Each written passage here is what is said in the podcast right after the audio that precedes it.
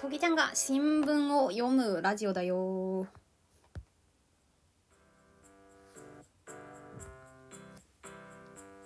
はいお疲れ様です。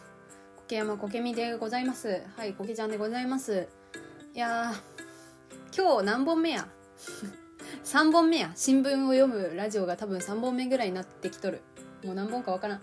えー、っとね前回のやつでも読み切れなかったのでまずそのやつでね1個だけ言いたいことがあったのでそれを言っときます。ほいほい。あのねこれあ日経新聞か。3月2日の日経新聞なんだけどそこでね就活のことが書いてあって、えっとまあ、数字が出てたのでこの数字は紹介しておきしておきたいなと思ったので紹介しておきます。えーと、就活情報会社のディスコがまとめた2月1日時点の内定率は13.5%だったと。なるほどもうすでに13.5%の人が内定をもらっているという話です。皆さんどう思うのかな？多いのかな？少ないのかな？どう思いますか、まあ、ルールでは3月1日に就職活動解禁情報解禁なんですけどまあ、13.5%の人は内定をもらっていると。苔山苔みは内定を持っていないと、まあ、そういう話ですよね。私的にはそんなんかこの13.5%っていう数字を見た時にあ思ったより少ないなって思いました。なんか私あんまり就活してる友達いないんですけどまあ5人ぐらいかな。5人いるとするじゃないですか。多分5人ぐらいしかいなくて就活してるって友達。あもうちょっといるか。じゃあ10人にしとこう。10人いてうん。10人いたら3人ぐらい。だから 30%3 人はねもっとな気がする。4, 4人。私の周りの10人は40%ぐらいもうすでに内定持ってる気がしてたからてか体感そうだったのでこの数字見たらあ思ったより少ないなって感じました。はい。まあでもねこの記事でもまあ読まないんですけどこの記事でも書いてあるのがこのコロナ禍だけど何て言うんですか？全然その募集はそんなに減ってないよみたいな感じのことが書いてありましたね。ちょっとあれやけどあのまあ業界にもよるとは思うんですけど若者人口が減っているため数年後に見据えて採用を継続したいという企業も目立つって書いてあります。まあそんな感じですよ。就活事情でした。はい。やっと3月3日に行けます。3月3日の京都新聞に行きましょう。まあ行きましょうって言ってるんだけどちょっと雑談挟もうかな。えっと、まあ、BGM 変えたんですよね今。さっきの2本まではなんか結構リズムが速い BGM にしてたんですけど、うん、なんか焦るんですよね気持ちが。なのでちょっとゆっくりめの BGM で喋ろうかなと思ってやってみております。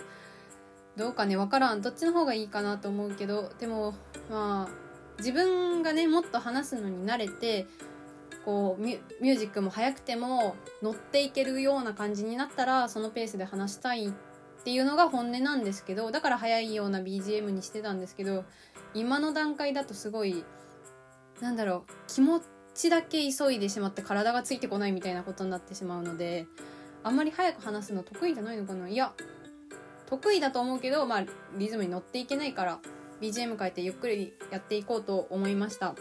いやちょっと今さっき思いついたんだけどこの京都新聞の一面でなんか澤田さんって人が多分いつもコラボ書いてるのかな？よくわかんないけどちっちゃい欄があってそこにね音楽が紹介されてたんですよ3月3日だからラジオとかでよくある曲振りあるじゃないですか。それでは聴いてください。なんとか、みたいな感じのやつ。あれやりたくて今、ひらめいたんですけど、だお大ひらめきだと思ったんですけど、はい。なので、それやるためにも、11分ぐらいになったらその曲振りしようかなと思います。頑張ります。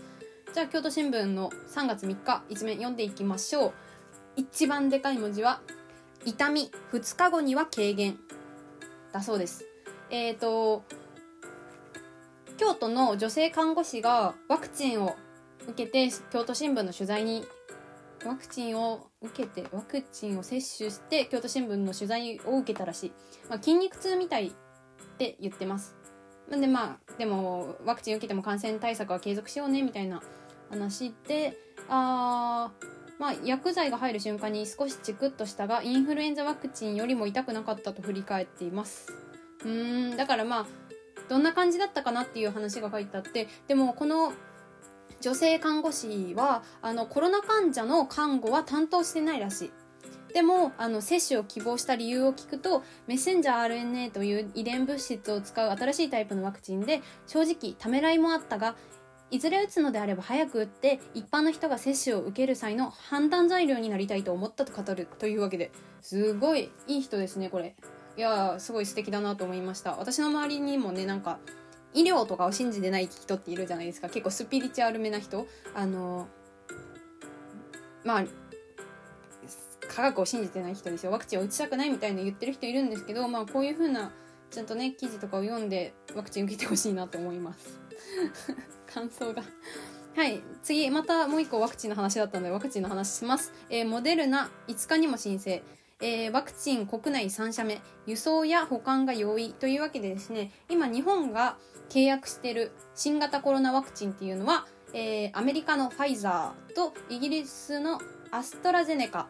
で新しい5日に、えー、と申請するのがアメリカのモデルナっていうやつです。モデルナってやつは、えー、ファイザー製と同様に人工的に合成したメッセンジャー RNA という遺伝物質を使う。さっきのやつですね。言ってたやつなんですけどそれを使うんですけどあーなんだっけ。輸送や保管が簡単っていうね。輸送や保管が容易とされると書かれています。はい。まあ、いろんなワクチンが入ってくるんだよね。でもこれ自分が打つタイミングになった時にどのワクチン打たれるんだろうね。それはちょっと疑問に思うね。あと皆さんどう思うかな？このワクチンを高齢者から打っていくっていうシステムじゃないですか日本って。私のお母さんと話してたんですけどこれは完全にお母さんの受け受け負り？なんていうんや？分からんけどなんですけどお母さんはいや若者から受けた方が絶対社会活動若者がするんですよ。若者が全員ワクチン受けてあの活動して経済復活させた方がいいんじゃないのってお母さん言ってていやその通りやんお母さん。天才かって思ったんですけどいやでもやっぱり高齢者はねこう重篤化しやすいから。あまあお、うん、高齢者から打った方がいいんかな？分からん。まああるいはね。このこういうワクチンってこう重症化を防ぐためのものだからやっぱり高齢者が受けるのが正解なのかもしれないけどうん。でもやっぱり経済こう盛り上げていきたいじゃないですか。やっぱりそれだと若者がワクチン取った方がいいと思うんだけどな。なんかなかなか全員には行き渡らないだろうなっていう感じですよね。若者目線としてワクチンに対する思いってそう思います。はい。えー、次もうコロナばっかりなんですわ一面といえば。一面は。次ね。えっと宣言7日解除都知事ら慎重。5日にも政府判断らしいです、えー、私たちが住んでいる京都はもう緊急事態宣言が解除されたんですけど関東のねあの1都3県はあのー、どこだ？東京と埼玉と千葉と、えー、神奈川は、まあ、まだ解除されてなくていつ解除になるかなっていう話をしてるらしくてみんな結構慎重らしいですね。解除しない方がいいんじゃないかっていうのが多数っぽいです。はい。まあなんだろうな。本当に東京に行くことがないので今のところは。あれなんですけどまあ、でも東京に行きたいなっていう思いはめっちゃあってちょっと遊びに 遊びに行きたい。かついやもしあれだったら王子訪問でもどっかしようかなって思ってる。OB 王子訪問？うん。でもねなんか うちの大学小さすぎてね OB がいないんですよ。だから全然訪問するところがなくて知らん人に訪問する感じやけどどっか行きたいなとか思っております。はい。はい次ね。すごい素敵な記事だなと思ったので紹介します。一個あのこれもね一面にあったやつなんですけどまあえっとねタイトル、はい、伝えたい高校生記者の決意。これ何かっていうとあの東日本大震災の発生から10年経ちます。えー、読むか？読もうか。はい、えー、被災地福島県の今を取材し伝え続けてきたメディアが滋賀県にある。彦根東高の新聞部が発行する彦根東高校新聞だ。震災の年に始まった連載「福島をつなぐ」は代々の部員が大切に引き継いできた。高校生記者たちは被災地の取材を通して何を考え胸に刻んだのか10年の歩みをたどるというわけでね。いや知ってるやん。彦根東高校の卒業生大学にもおるわと思って。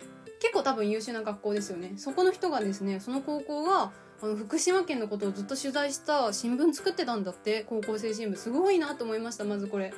ほんでもってねこう内容を読んでたらなんかあーって思うところがあったのでもうパッと紹介します。パッと。はい。えっとねまずね当時の部長だった小林小島さんだ。小島さんに取材しててそのまあ新聞作ってどうでしたかみたいなことなんですけどえー、福島を伝えたい福島には伝えようとしている高校生がいる。その思いを伝える。彦根じゃない東高新聞にもできることがあった。